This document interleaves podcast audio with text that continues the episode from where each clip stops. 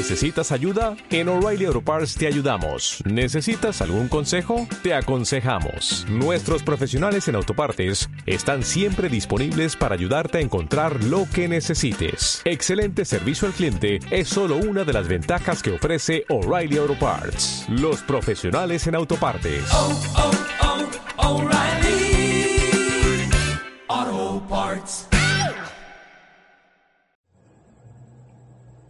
¿A quién tengo yo en los cielos sino a ti? Y fuera de ti nada deseo en la tierra. Salmo 73, 25. Hola a todos, Dios les bendiga. Muchas gracias por estar una vez más con nosotros. Estamos hoy muy agradecidos, muy contentos de discutir este pasaje. Eh, tanto mi persona como nuestra amiga Emily. Hola a todos, Dios les bendiga. Claro que sí, estamos felices siempre de compartir con ustedes. Bien, eh, sin más preámbulo entonces, vamos a iniciar analizando, como siempre, el contexto de este capítulo, de este versículo. Porque el capítulo en general se enfrenta con una pregunta que muchos cristianos se han hecho. Porque, hermano, ¿cuánto nos esforzamos nosotros por llevar una vida más pura, más santa, más agradable a Dios? Y parece ser que el sufrimiento es una constante en la vida de los cristianos. Pero los que no buscan a Dios, los que abiertamente lo ignoran o lo desprecian y, o que simplemente no les importa, a muchos de ellos parece irles muy bien. Y eso suele ser un pensamiento bastante contradictorio en las mentes de muchos cristianos. Entonces el salmista utiliza este capítulo, este salmo entero, para enfrentarse a esa misma pregunta. Y antes de pasar a, la pregunta en sí o a la respuesta, que es lo más importante, notemos que él no se reprocha a sí mismo el tener estas preguntas y cuestionar, sino que a veces no entiende algunas cosas y lo expresa claramente ante Dios. Este no es el único salmo en el que vemos este tipo de interrogantes o este tipo de, de, preguntas hacia Dios. Y muchas veces nosotros no nos permitimos ese tipo de pensamientos en los que tal vez cuestionamos la situación de nuestra vida diaria o por qué Dios permite esto o lo otro. Porque sentimos que al hacerlo es porque nos falta fe o porque no confiamos en Dios. Pero eso no le pasa al salmista. Él tiene una inquietud, hay cosas que no entiende y él se permite cuestionarlas. Es, es, muy honesto, de hecho, ante Dios y presenta sus inquietudes ante él. Claro, no lo hace con un rencor, no lo hace con un odio o una amargura hacia Dios. Lo que trato de enseñar, lo que trato de decir con esto es que podemos preguntar, hermano. Podemos decirle a Dios que hay cosas que en nuestra diminuta razón nos parecen contradictorias y que no las comprendemos. Dios no nos creó como seres razonables y pensantes con la idea de que no pensemos. Eso sería ilógico. Claro, siempre debemos recordar que aunque tengamos inquietudes, somos hombres y mujeres presentándonos ante un Dios todopoderoso. Pero está bien que preguntemos, está bien que cuestionemos, está bien que llevemos este tipo de cosas ante Dios y si lo hacemos con un corazón puro y sincero, Dios no nos va a echar fuera, Dios va a recibir estas preguntas y en los en el ejemplo de los salmos vemos que prácticamente siempre estas preguntas son respondidas satisfactoriamente. Ahora bien, la, la, respuesta a, este, a esta inquietud, que es lo otro que tenemos que ver en el contexto, es dada en los versículos 23 y 24. El salmista se da cuenta que va a ser recibido en gloria y que los impíos finalmente les espera una perdición al final. Y eso le llena de mucha satisfacción y, de calma. Cabe aclarar porque muchos han utilizado este pasaje para malinterpretar las cosas, que eso no significa que los cristianos nos alegremos de que los impíos se pierdan o de que su final sea el infierno.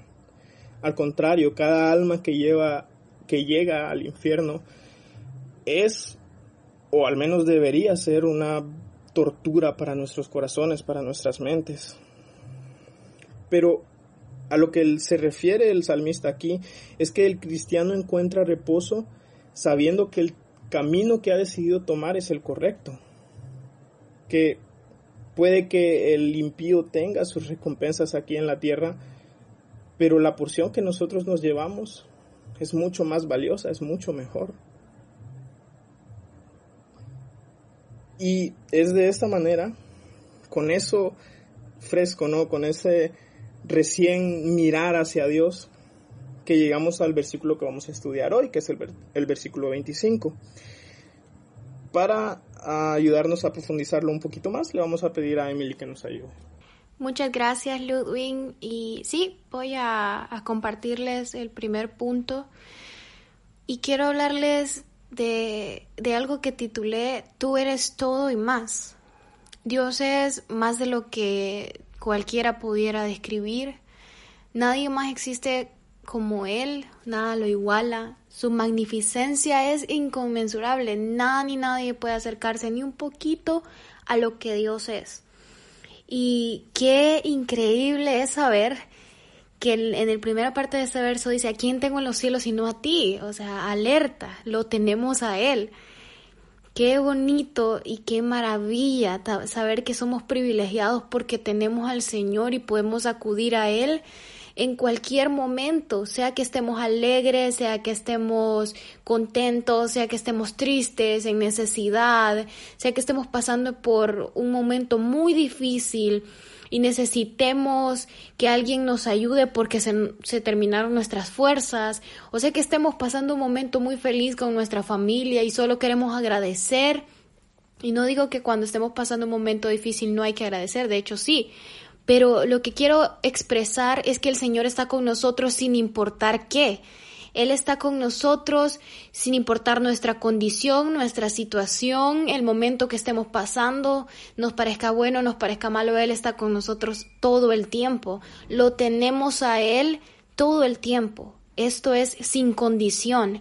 A pesar de que no nos merecíamos nada, no nos ganamos poder tener al Señor porque lo hizo porque nos ama, porque Él decidió que nosotros íbamos a poder tener este acceso solo por su gracia, porque es su voluntad y porque nosotros no, pudiéramos, no podríamos haber hecho algo ni cerca para merecer este gran regalo. Entonces, yo solo quiero que todos recordemos esta gran verdad, lo tenemos a Él, no nos olvidemos de ello. No nos olvidemos de esto en ningún momento. Aunque estés pasando un buen tiempo, tu situación esté todo bien, tu condición sea súper buena, no dejes de agradecerle al Señor, no dejes, hermano, de, de darle gracias a Él porque todo lo que tiene es porque a Él le plació así. Y se puede terminar en cualquier momento. No estoy deseándole mal a nadie, solo estoy diciendo que las cosas que tenemos aquí son pasajeras, son momentáneas, no son permanentes pueden terminar, puede cambiar nuestra situación, podemos cambiar nosotros incluso. Lo que quiero decir, hermano, es que no nos olvidemos en ningún momento que lo tenemos a Él, que este privilegio es algo que nos regalaron y que es para toda, para todo este tiempo que estemos aquí. Todo el tiempo el Señor está para nosotros. Y no solo nos acordemos de eso en momentos de necesidad, sino que tengámoslo en mente en cada segundo, en cada respiro. El Rey del universo, Dios Todopoderoso, el que creó todo lo que existe, me tiene en el hueco de su mano. Yo recuerdo eso y las lágrimas se vienen a mis ojos porque digo, wow, qué increíble es lo que estoy confesando, lo que estoy diciendo y que sé que es verdad y yo a veces no valoro ese regalo. A veces me atemorizo con cosas tan sencillas, con cosas tan triviales, porque se me olvida en las manos de quién estoy. Porque se me olvida que no se va a hacer lo que yo quiera o lo que yo desee, lo que yo anhele, sino la voluntad del Señor. Y qué mejor cosa que esa, si Él tiene el control de todo. Lo que pase no va a ser nada más azar del destino, no, es la voluntad del Señor, está contemplado Él ya lo, lo ha visto incluso antes de que suceda. Él, yo, él ya pensó todo lo que sucederá. Esto no le pasa por alto, esto no se escapa de su alcance. Todo, todo, todo está en su mano, de acuerdo a su voluntad. Y qué alegría saber que lo tengo a Él y que aunque mis temores humanos, a veces sin motivos, me alcancen, yo puedo descansar y reposar en que lo tengo a Él, que Él es mi protector, que Él es mi proveedor, que Él es quien me cubre, que me cuida, que si me tomo y me aferro de su mano, todo lo que estoy sintiendo se irá e irá menguando hasta sentir una paz que solamente Él me puede dar. Dios es la respuesta a todo, hermano. Él es nuestro todo. Él es quien nos da todo lo que necesitamos, incluso si creemos que, quien a veces no tenemos lo suficiente. Él es suficiente. ¿Para qué más? ¿Por qué buscar más si Él es todo? Él es y debe ser nuestro mayor y único deseo. Muchísimas gracias. De hecho, nada más quisiera añadir lo que a mí me gustó y que decidí llamarlo la perspectiva de Asaf. Porque él inicia el, el, pasaje del versículo diciendo, ¿a quién tengo yo en los cielos sino a ti? Y a lo que se refiere con eso es precisamente a que su perspectiva ha cambiado. En los versículos anteriores, aproximadamente hasta el versículo 18, él siente envidia porque los, porque los impíos tienen prosperidad terrenal, porque les va bien. Pero entonces en este versículo él se da cuenta de que tiene algo de mucho más valor, como lo decía Emily. Y eso es Dios mismo. Pues no tiene nada más en el cielo sino a Dios. Ahora bien, el escritor de este salmo es Asaf, que era una de, las principales autoridades que David había puesto como en la parte musical de, de, la adoración hacia el Señor en el santuario.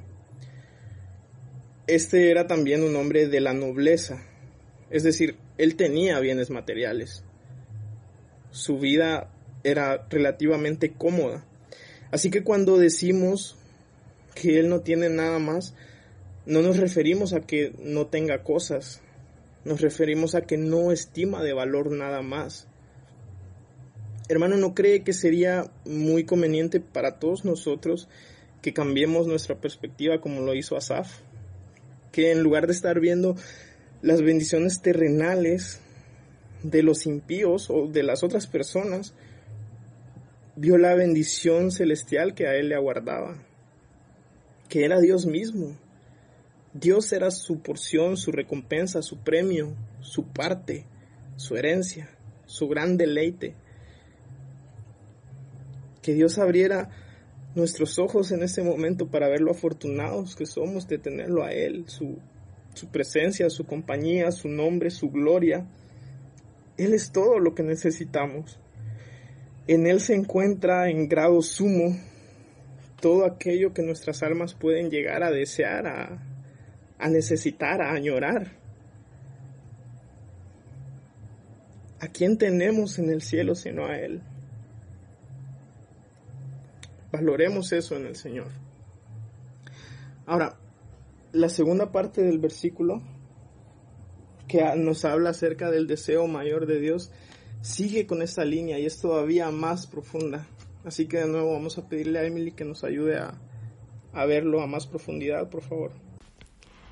Sí, Ludwin, y ahora vamos a abarcar esta segunda parte del, verso que dice, y fuera de ti nada deseo en la tierra. Terminé la intervención anterior diciendo que Él es nuestro mayor y único deseo. Y precisamente quiero ser muy breve en esta intervención y decir que fuera de Él no hay nada. Nada debería capturar nuestra atención más que Él. Nada debería conquistarnos Nada debería desviarnos de Él, del enfoque que debemos de tener. Todo a nuestro alrededor, como les comentaba, es temporal, es pasajero, se termina, a veces no termina tan bien o a veces termina rápido, otras veces dura más, pero no es eterno como nuestro Señor.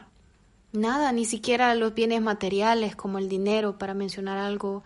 Incluso nuestra familia no debe nunca opacar ni robarle el lugar a Cristo, el lugar que Cristo se merece y, el lugar que Él tiene y debe de tener siempre en nuestras vidas. Él es un tesoro que, que nos dio la vida, que Él nos regaló todo lo que tenemos, todo lo que somos. Estamos aquí gracias a Él. Él es quien ha estado con nosotros incluso desde antes de la fundación del mundo, solo Él. ¿Por qué habré yo de desear algo más o darle mayor importancia a algo que no sea Él? ¿Por qué me voy a dejar conquistar por los placeres de esta tierra si Él es lo más importante que yo tengo? Si entiendo que si no fuese por Él yo no estaría aquí, de verdad me enfocaría más en dedicar mi tiempo a agradarlo, a exaltar su nombre, a alabarlo, a darle todo de mí. Nosotros no estamos haciéndole un favor al Señor a veces. Y usted dirá, ¿qué está diciendo? Pero es que a veces nosotros llegamos a pensar con nuestras acciones incluso a demostrar o a aparentar que nosotros le estamos haciendo un favor al Señor, como decir, mira Señor, estoy orando, estoy leyendo, mira lo que estoy haciendo como si fuese una, una, especie de compromiso nada más por salir de algo, nada más hacerlo por cumplir con algo y no por un anhelo interior de buscarlo, por agradarlo, porque realmente es que Él no nos necesita, no le estamos haciendo un favor a Él, Él ya tiene todo, Él puede tenerlo todo, incluso si nosotros eh, no estamos disponibles, Él puede utilizar a alguien más con lo que quizás hubiese sido para nosotros, pero lo que quiero decir es que nosotros somos quien lo necesitamos a Él. Cuando buscamos al Señor no debemos hacerlo solo porque eh, la Biblia dice o solo porque quiero quedar bien con alguien o quedar bien incluso conmigo misma y solo por salir de ese compromiso o, o de ese cumplimiento con la sociedad con mi familia, con mis amigos o algo por el estilo. Cuando estamos con el Señor debemos hacerlo porque el deseo de nuestro corazón es estar con Él, es agradarlo, es no apartarnos nunca. Es porque sentimos una necesidad de estar cerca de Él, de disfrutar los momentos con Él, de tener un momento de paz, un momento de tranquilidad, un momento donde podamos estar solo Él y yo, un momento en el que nuestra intimidad sea todo lo que necesito, que todo lo demás se minimice, que no importe, que me olvide de todo y entre a, mi recámara, el lugar donde he destinado para dedicar mi tiempo con Él, en oración, en búsqueda y que me disfrute ese tiempo, que nuestro mayor deseo no sea todo lo demás que hacemos en el día, sino ese tiempo con el Señor, ese tiempo en el que podemos hablar, en que nos comunicamos con Él, en que estamos cerca, en que le decimos, Señor, todo lo demás que haga en este día, no es tan importante como este tiempo, como este momento. No importa si es muy tarde en la noche y tengo que madrugar mañana, no importa porque sin este tiempo mi día no está completo, no es nada. Mi día no, no tiene el mismo brillo si no estás tú en este momento, si no te dedico mi tiempo a ti. Yo quiero, Señor, que este tiempo no sea negociable para mí, que yo no pueda decir, ah, no oré, pero no importa, mañana lo hago. No, que mi anhelo y mi deseo sea estar todo el tiempo contigo, que lo desee tanto que no me pueda dormir porque necesito tener mi tiempo contigo, que no me sienta igual porque no te dediqué el tiempo y que algo dentro de mí me pueda decir, Señor Espíritu Santo, que me puedas decir, no, no has estado lo suficiente conmigo, no me, no me has dedicado el tiempo. Señor, yo quiero dedicarme a ti y eso, quiere, eso quiero que sea mi único deseo y el mayor deseo.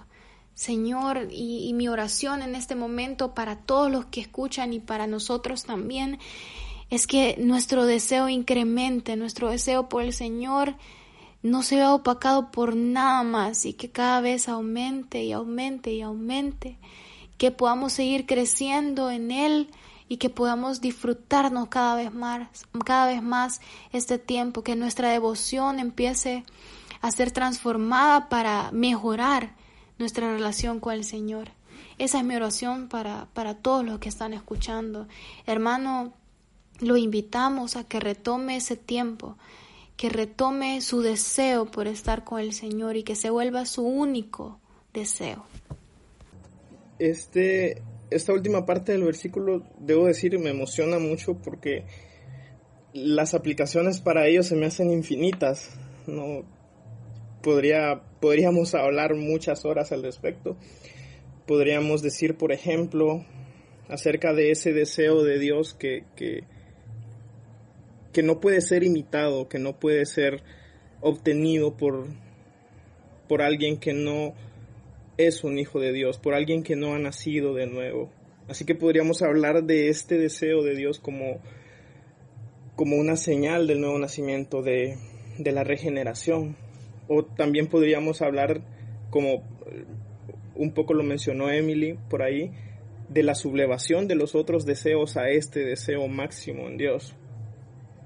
Así que yo le invito, hermano, a que lea y estudie un poquito más este versículo, lo analice más profundamente, porque no me quiero detener en estas cosas.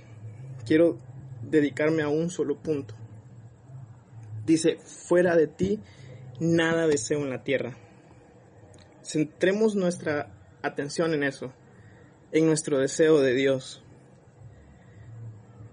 Yo creo que es innegable que una de nuestras faltas más vergonzosas como, como iglesia en este tiempo es nuestra falta de amor por Dios. Y no estoy hablando en esta ocasión del amor sobrio, elegante, pasivo. No, me refiero a la pasión incontrolable, al deseo puro y absoluto de su gloria y su presencia, a ese amor embriagante como el que tiene la esposa hacia el hombre con el que se acaba de casar. Hermano, yo recuerdo, espero que usted recuerde también los días cuando iniciamos en el Evangelio, cuando todo su anhelo era Dios, cuando la razón de levantarse cada mañana era sentir la presencia de Dios y ver su gloria una vez más, cuando el baño de su trabajo o de su universidad o, o el sitio donde usted tenía que ocuparse se convertía en el dulce lugar de encuentro con el Señor en oración. Por el simple hecho de que usted no podía esperar a llegar a su casa para estar con Él. Porque en su pecho el fuego parecía desbordarse hasta consumirlo a usted. Parecía tomarlo. Hermano, ¿cuándo perdimos eso? ¿Cómo permitimos que se enfriara? Nos volvimos obesos en la organización, en la rutina, en la repetición monótona de, de, deberes cristianos. Y de pronto estamos tan ocupados trabajando para Dios que no tenemos tiempo para estar con Dios. Hermano, déjeme decirle algo, Él sigue allí. Y es tan apasionante como siempre lo ha sido. Su ternura, su majestuosidad absoluta, la paz de su ser, nada de eso ha sido cambiado con el tiempo. Y la vastedad de, su persona es tanta que siempre podemos conocer algo nuevo. Así que la monotonía no tiene lugar aquí. Dios sigue siendo Dios, tanto o más embriagante que todo lo anterior que ya conocimos. Hermano, dejémonos caer en sus brazos una vez más y que no importe nada. Que el mundo guarde silencio y, que solamente sean usted y Él. Que Él nos posea completamente. Que su amor nos sacie hasta la vastedad. Que en nuestro, en nuestro pecho se derritan nuestros corazones ante su gloria y, y su belleza sin final y que no haya en nosotros otro deseo fuera de Él. Hermano, hoy, este día, no se permita ir a dormir sin haberle amado apasionadamente, sin haber derramado completamente su perfume ante Él. Él merece nuestra atención mucho más que cualquier cosa. Él vale la pena mucho más que cualquier otra cosa. Él es más valioso, más hermoso, más apasionante que cualquier otra cosa. La Declaración de Fe de Westminster dice que el ser humano fue creado con el objetivo de glorificar a Dios y deleitarse en su creación y deleitarse en Él. Entonces, por muy satisfactoria que sea cualquier otra cosa en el mundo, el objetivo de nuestra vida es glorificar a Dios y disfrutarlo a Él. Así que no vamos a tener mayor deleite sino en esto, sino en ello. Así que es mi invitación una vez más que no deje terminar el día y si es posible al terminar este mismo podcast que usted busque un lugar privado y y entre en pasión con su Señor, en amor con Él, en oración, en dulce calma. Por el momento nosotros nos vamos a despedir. Vamos a, a dar nuestra, nuestra página en Facebook, que es Knowing Christ, y nuestro correo electrónico, que es podcastnotwin.gmail.com. Dios le bendiga. Esperamos verle pronto nuevamente.